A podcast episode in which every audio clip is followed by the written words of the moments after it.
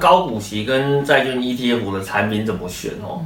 如果呢是在去年或是前年啊，我跟你讲，选高股息就对了。是，那今年呢？可是如果是今年的话，没有，哎，你选高股息不一定是对的哦，你反而要选那个债券的 ETF。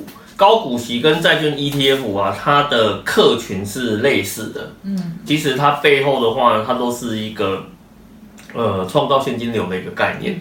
你如果今天呢，你是为了退休去做思考这个问题啊，那当然你的殖利率也不能太低嘛。你殖利率如果一趴两趴，我就存银行就好了。啊、今年很多的债券呢、啊，在这一波的一个呃升级过程里面啊，哦，它的整个殖利率啊，它也呃慢慢的升高到接近五个 percent 的一个水准了。诶，债券五个 percent 哎，很高哎、欸，诶，这个很高哎、欸，跟高股息差不多了。哦，这个很高啊。所以投资朋友才问这一集怎么选。